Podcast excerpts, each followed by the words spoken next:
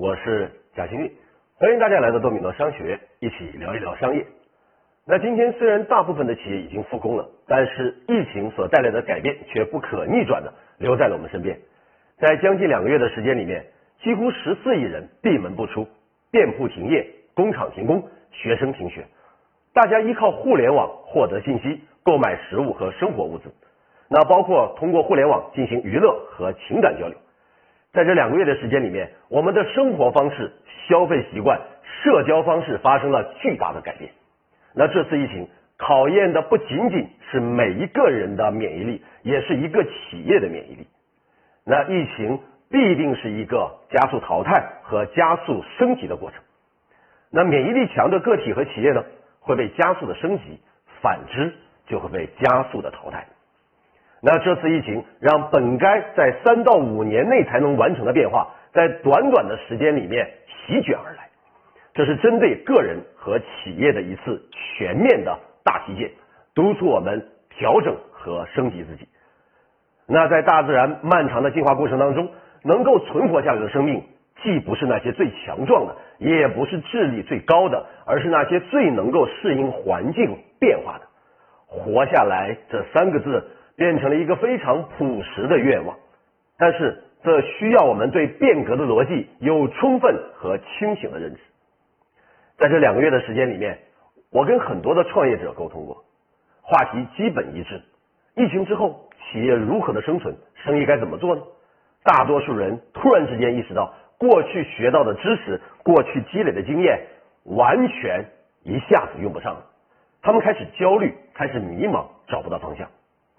那其实今天呢，商业环境的要素确实发生了巨大的变化，基础建设升级，五 G 时代到了，主流的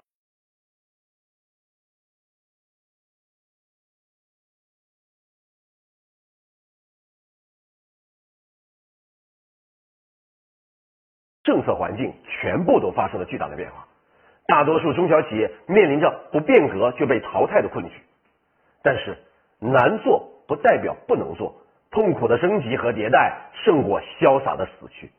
个体和企业一样，都在困难当中寻找那么一丝丝的转机，在奔跑当中调整方向，才能够有可能达到最后的蜕变和升级。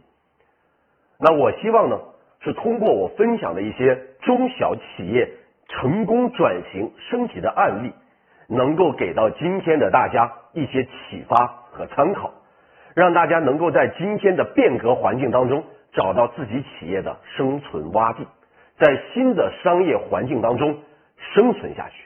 那么接下来呢，我跟大家分享一个经典的案例，叫做聚尚美，创始人姓孙。那他们原来呢三个人团队是做形象设计的，专门给一些高端的客户做量身定制的个人形象方案，那也就是我们大家所知道的叫形象顾问。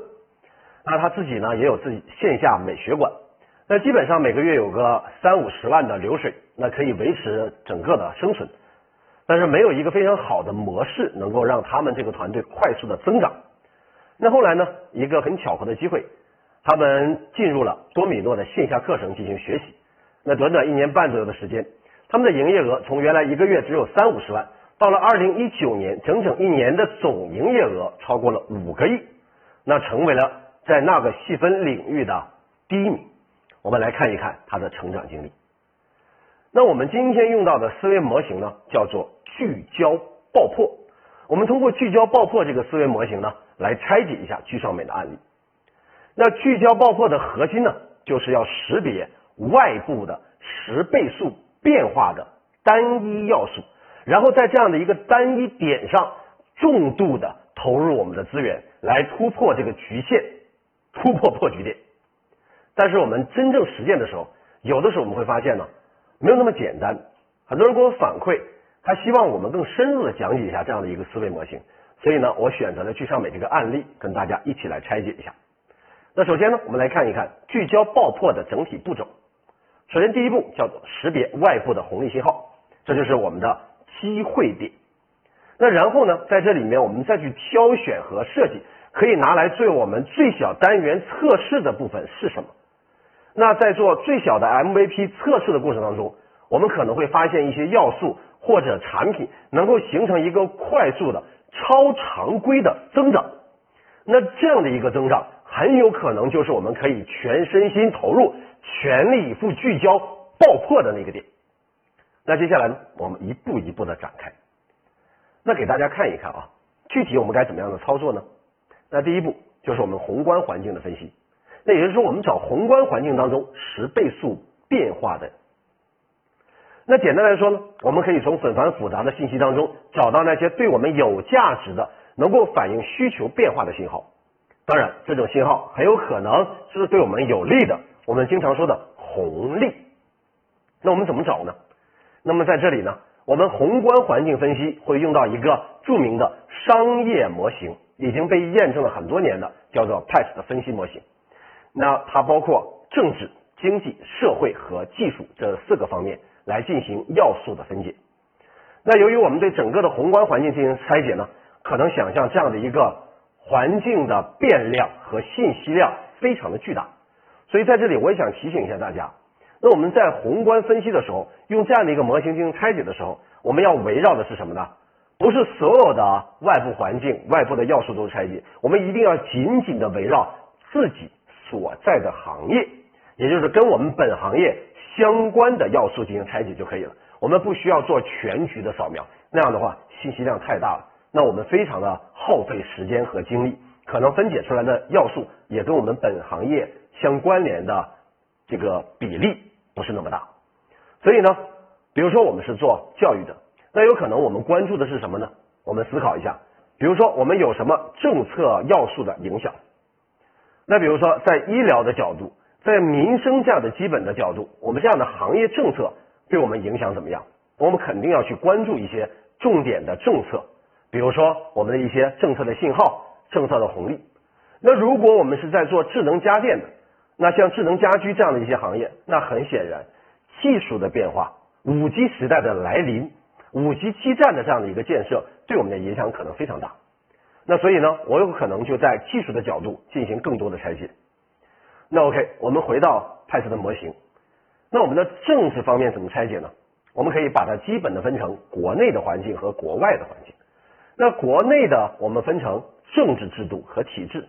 那包括呢，我们还有方针政策、法律法规。可能我们再逐步的拆解，我们发现有什么样的要素变化，或者有什么样的讯号呢？我们来回顾一下，比如说这一两年非常重要的一个信号叫“一带一路”，包括中美贸易战，这对我们日常的生产贸易都会产生巨大的影响，这也是我们关注的一个变化，对我们各行各业都有很大的影响。OK，我们再来看一下经济层面，我们可以把它拆解成宏观的经济和微观的经济。那宏观的经济呢，我们可以分为经济发展、基础结构、经济政策。城镇化程度等等等等，那微观的经济呢？我们可以把它拆解成消费结构、收入水平、储蓄信贷等等。那当然了，这些都能够帮助我们发现要素的变化。那各位，我们来说，在中国的城市化建设当中，现在已经到了一个突飞猛进的阶段了。它带来的整体的消费的升级、消费能力的改变，甚至是我们用户的消费半径的增长。都产生了巨大的影响，那这对于我们来说是一个非常好的红利。那我们来看看社会层面，我可以把它拆解成为人口和文化。那人口呢，又可以继续拆分为人口规模、年龄结构、人口分布、教育水平等等。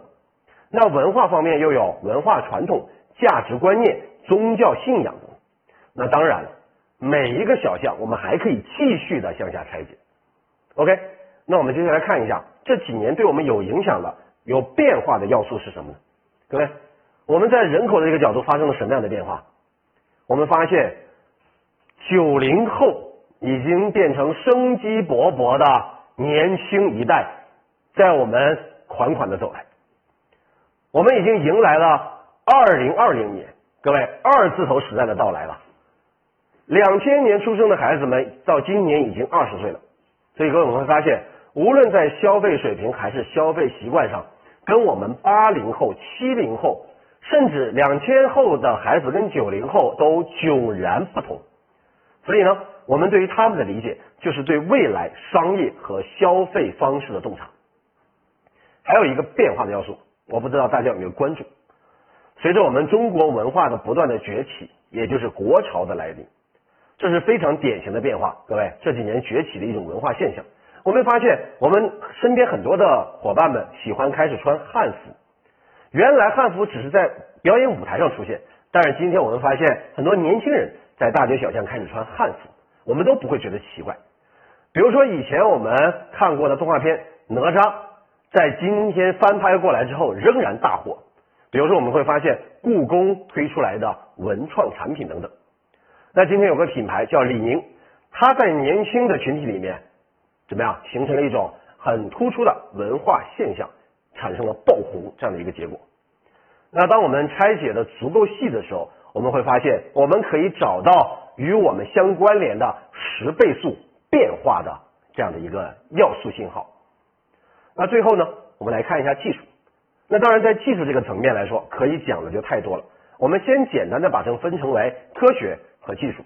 那科学又能分为基础科学、应用科学。那技术呢，可以分为新技术、技术政策、技术转移和商品化程度。以及呢，国家和地区整体的技术水平等等，当然这里面非常的复杂。那如果是说这些技术跟我们本行业相关，我们就可以继续的做详细的拆解。那当然了，很多的技术呢都是交织在一起的。比如说啊，我们看一下纳米技术的突破，它反而带来生物制药领域的一个整体的发展，那甚至可能带来其他整体行业的相关突破。所以呢，技术有很强的连接能力，那它可能是牵一发而动全身的。那这一个要点，我们要详细的或者是花大功夫进行关注。那所以呢，我们在做技术的拆解的时候，千万不要盯在某一个点上。那其实往往一个技术的突破，就可能带来整个科技领域的变革，甚至是发展。那我们通过这样的一些行业和外部宏观环境的扫描。我们可能把它拆解出更多的丰富的要素，那我们在当中去找到那些真正发生十倍速变化的地方。那我们居尚美对于孙总来说，他在这个行业当中如何进行扫描呢？那在寻找市场机会当中，那我们回顾一下，其实我们是从三个重点来扫描市场的。第一，我们要看到经济的增长趋势。也就是所谓的，我们开始洞察和关注大众的消费力、消费水平怎么样。第二，我们要开始了解各个层级的我们的年轻人的消费习惯。那当然，这里的年轻人我是泛指的啊，我们九零后也可以是年轻人。其实从心态的角度来讲，我们六零后、七零后乃至是五零后，他在心态上也有那么一部分是年轻的。那也就是说，我们更加确定的分析出到底谁。是我们的精准客户群体。那么，他们随之而来的背后要素是什么？是这些精准的客户群体，他们为了什么而买单？他们购买这个产品或者服务的理由是什么？第三，我们要了解人群的文化圈层、文化层级，这就是为了我们在功能的需求之外，更好的满足我们消费者的情感需求。那在用户分析里面，我们有一个非常重要的部分，就是关于这种消费趋于女性化的一个时代的到来。那女性化的人群呢，我们可以横跨八零、九零，甚至是七零后。那随着我们消费力的增长，我们会发现这些年来中国整体的经济蓬勃的发展，我们每个人可支配的收入增长了，那我们每个人的消费力正在快速的发展，那我们整体的大众化消费水平快速的增加，那这样的一个趋势非常的明显。那我们的女性消费力的增长是非常突出的。我们会发现，我们身边的女性，尤其以七零后、八零后和九零后为主这几个时代的人，他们开始怎么样？从原来追求物质，到现在在物质的基础上追求时尚和精神层面，他们开始追求自己的魅力的绽放、气质的呈现等等。那当然了，以前可能仅仅有某一小部分。高净值的人群才会关注到这样的一个个人整体形象和美魅力的表达，但是今天我们发现它已经变成了一种常态，所有的人都希望自己的魅力、自己的气质可以呈现出来。今天我们会发现，不管是年龄、职业和收入这样的一些要素当中，有越来越多的女性群体开始关注自己的整体形象。那随着移动互联网科技的发展，大家可以接触到的信息越来越多，我们大家慢慢养成一种习惯，就是在手机上来搜索和学习各种新的知识和信息。那当然了，对于女性来说，她们可以通过移动互联网，通过手机来搜索这些个关于个人形象改变、整体形象升级、气质呈现的关于美学类的一些知识。那我们在实际的操作和分析当中呢？为了便于我们的分析，我给大家提供一个表格进行信息的梳理。那这样的一个时间周期的信息呢，我们可以考虑在一到三年之内，因为短期呢，我们参考的价值会比较大。那当这一步做完之后，我们就可以发现，被我们挑选出来的要素呢还是比较多的。那我们一步一步的进行筛选，那如何去做呢？我们可以从行业的视角再来做一个另一个维度的拆解和分析。那这里面就要用到我们非常非常熟悉的一个模型，叫供需链了。那在供给的方面呢，我们可以看到像美学专家、形象顾问这样的一个层面。那我们从消费者的角度，我们考虑的是七零后、八零后、九零后。那我们从连接的角度，我们考虑到是线上和线下这样的一些连接方式。那当我们把这两个表格进行合并来看一看呢，我们发现我们很多的关键要素就已经产生了交集。那第二步呢？我们还进行内部关键要素的关联。当我们找到外部的有可能发生十倍速变化的要素之后，接下来做到的核心就是我们跟我们内部的关键要素进行关联。那当我们要进行内部梳理的时候，我们才有可能来看到外部的要素，我们是不是能把它 hold 住？即使有红利，我们团队能不能把握住？那各位，我们来看一下外部的要素跟我们内部的关键要素该如何的关联呢？那我们需要回答三个问题。第一个就是我们的团队的价值主张是什么？我们为用户创造了一个什么样的价值？那第二就是我们自己拥有的核心能力是什么？能不能 hold 住外部给到的这样一个红利信号？那我们过往的成功是基于什么样的能力的基础上？我们的核心能力在哪里？那第三步就是差异化。那你和你的竞争对手面对同样的市场环境，你有什么样的差异化可以区分跟竞争对手之间的服务或者是产品呢？OK，我们来看一下这三个问题，从去尚美的角度该如何的回答。第一个问题叫价值主张，去尚美明确的提出它的价值主张有两点：第一，它要做的是更加适合女性的美学教育；第二，它要做更加适合当代女性的审美和个人形象的综合解决方案。各位，我们从这两句话上，我们就不难看出，它在功能上要满足女性对于美学技能提升的这样的一个需求。那第二个，在于情感上，它要解决的是女性特定的被服务的需求。那这样的一个个性化的方案，以及美学教育上的一个综合解决方案，是他要去做的。那各位再来看一看居尚美对于第二个问题的回答，也就是核心能力。我们要找一个公司的核心能力呢，或者团队的核心能力呢？肯定要从这个公司整个的发展历程来看，那我们不可避免的就要梳理整个创始人和创始团队的基因，他们一路走来的过程。那聚尚美的创始人呢叫孙岩，他有法国留学的背景。那大家都知道，法国呢是一个非常注重美学教育的国家。那受到这样环境的影响，再结合中国我们东方女性的审美，所以呢，孙总对于美学就有自己的独特的见解。那同时呢，他也成长成为了国家级的高级形象设计师，那注册的形象管理师等等，再加上呢，他自己又是一个非常出色的讲师，他具备了把他自己积累的美学知识、美学专业的理论和方法，通过讲解传递给身边需要的这样的女性。那我们来看一下第三个问题，就是差异化。那在原来的这样的一个行业当中，许许多多的企业。应该说，许许多多的美学的顾问，他们只是单纯的在做个人形象的管理，或者叫做私人衣橱的打造，那并没有太多的企业把美学的这样的一个知识体系化、理论化的输出给大众群体。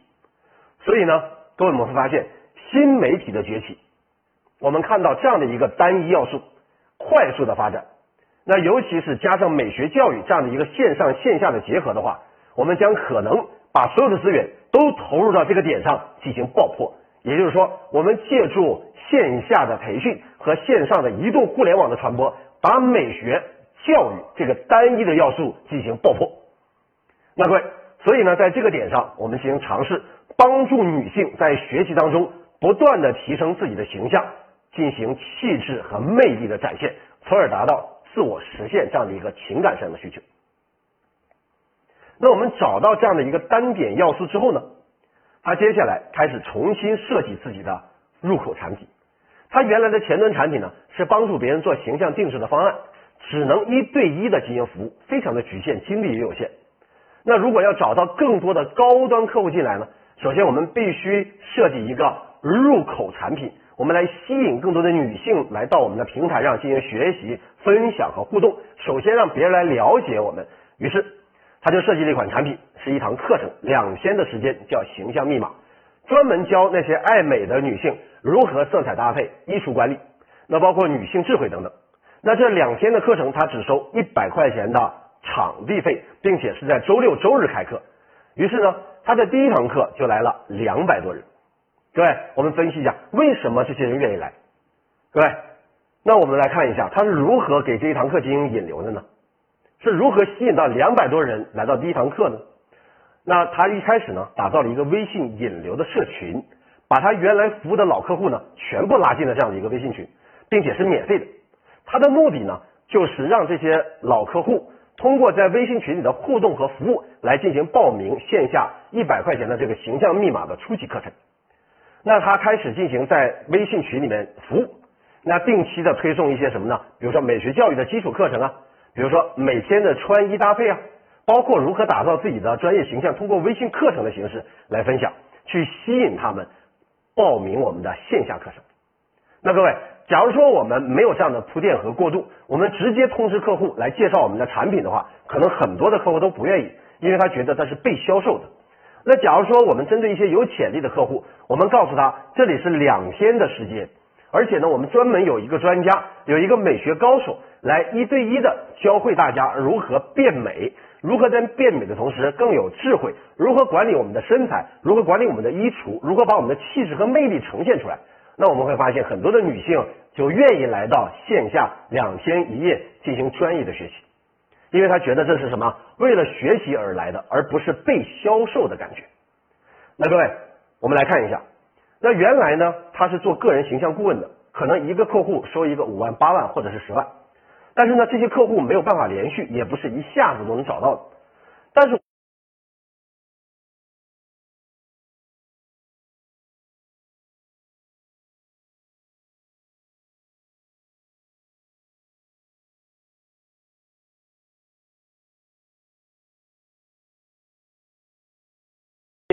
形象密码的课程。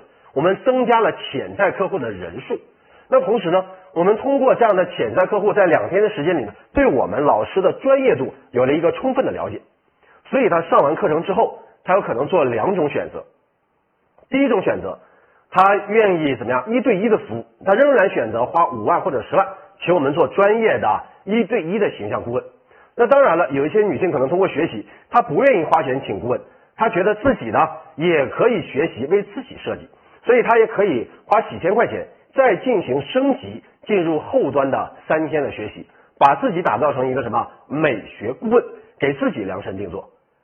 那当他选择花几千块钱成我们的会员之后呢，在我们的线下围绕着这些会员，我们开始打造一种新的生活方式，叫做追求时尚、美丽与智慧的生活方式。我们开始更加精细化的去耕耘我们的会员的生活方式。那原来呢，它的盈利点只有一个，就是靠卖一对一的顾问服务来产生利润。但是今天我们把这个业务板块拆分完之后，我们突然间发现，第一，我们在培训这个角度有巨大的盈利空间；第二，我们的顾问案一对一服务也有巨大的盈利空间；第三，我们后端的一站式的女性产品也有巨大的盈利空间。为什么这么说？因为我们有线下的美学馆，我们会发现，当我们的客户选择一对一服务也好，选择我们花几千块钱报名我们后面的课程来学习升级也好，他都需要自己选择各种各样的服装、饰品、鞋子、包包来进行整体的提升。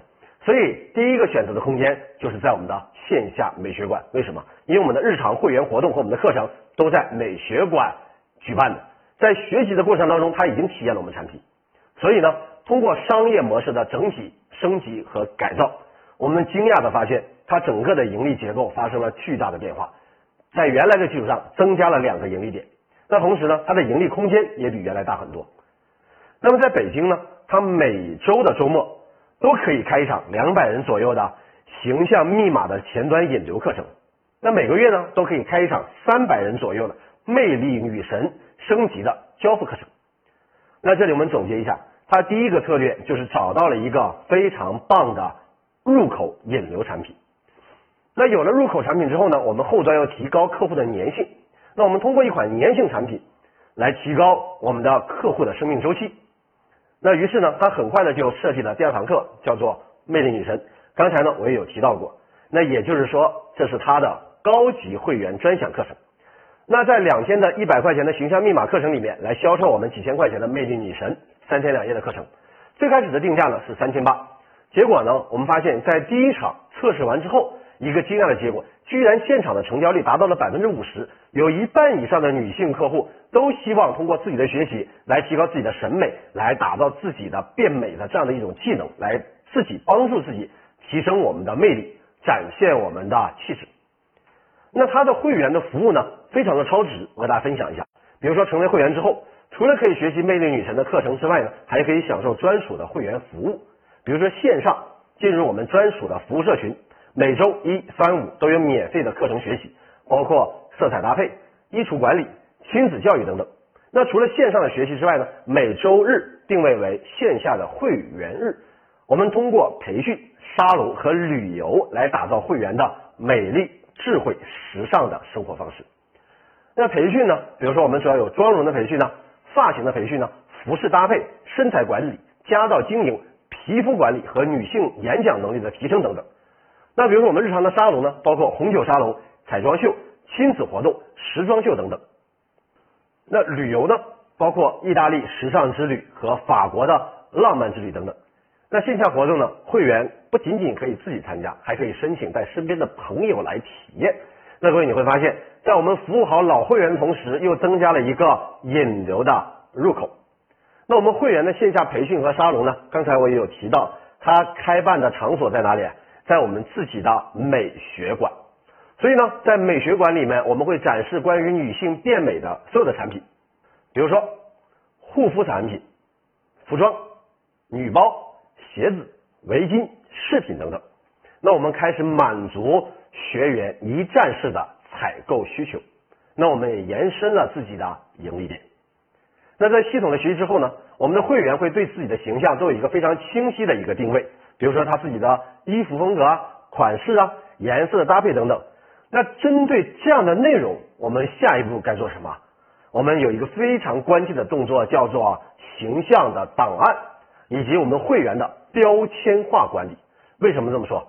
我们刚才说到延长我们客户的生命周期，以及在客户的生命周期里面，我们可以匹配不同阶段个性化的产品和需求。所以呢，我们的标签的分类主要围绕着四大选项。分别是职业、年龄、色彩偏好、穿衣风格等等。我们通过这样的分类来点对点的推送个性化的服装和配套产品，来进行深度的会员服务。那我们来开始满足会员在生活、工作、商务等等各种各样场景下的形象需要。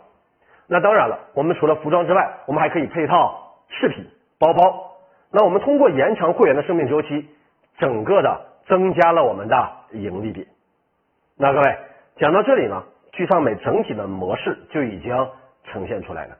它通过重新的定位，舍九取一，进行单点的爆破和聚焦，全力以赴的打造前端美学的教育，形成了巨大的品牌效应和流量的入口。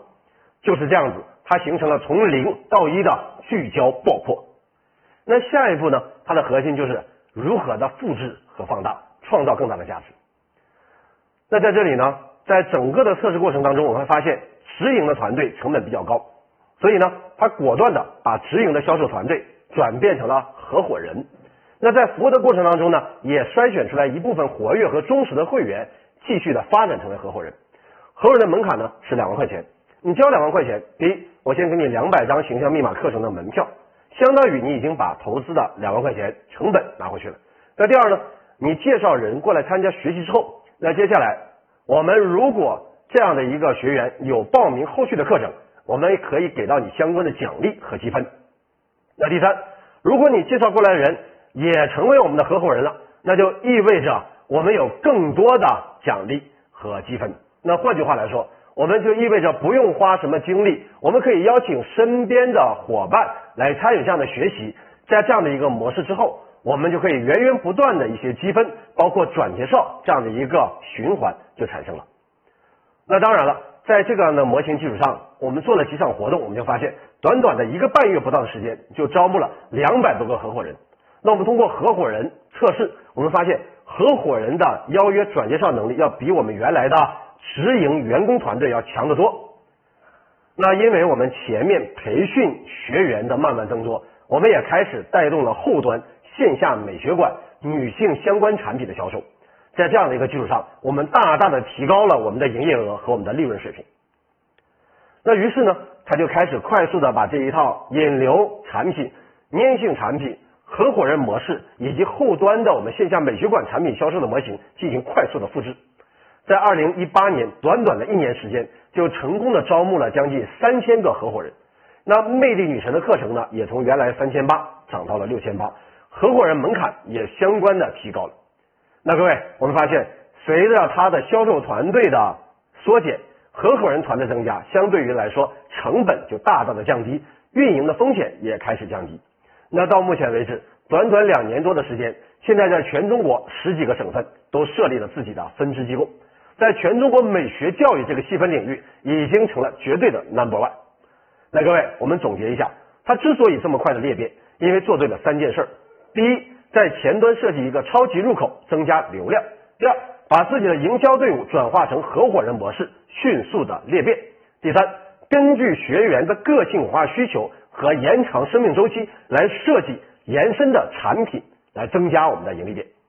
那各位总结一下，今天关于聚尚美的案例，我们到这里就暂时的告一段落。我们回顾一下呢。在这里讲到的聚焦爆破的三个核心步骤：第一，识别外部的红利信号；第二，将外部的红利信号与我们内部的关键要素进行关联；第三步，舍九取一，找到一个单点进行测试，形成闭环之后，我们聚焦所有资源进行破局爆破。那我们通过这样的一个案例，希望给到大家更多的启发。那么屏幕前的你呢？我们也可以深度的思考一下，针对于你自己的企业，有没有可能通过这样的方式来扩大我们前端客户的入口，获得源源不断的客流量？那如何我们可能去优化自己的业务流程，来提高我们整个企业的效率，降低成本，包括提高我们客户的转化量？那如何我们进行客户的细分管理，通过标签化、精细化的运营，来延长我们客户的生命周期，提高我们的盈利空间和盈利点？那我也邀请你去做出自己的行动方案，并且大胆的去测试和优化。那我相信，只要开始行动，就一定有收获。那同时呢，也欢迎大家把我今天分享的内容传递给身边更多的朋友，帮助到更多的人。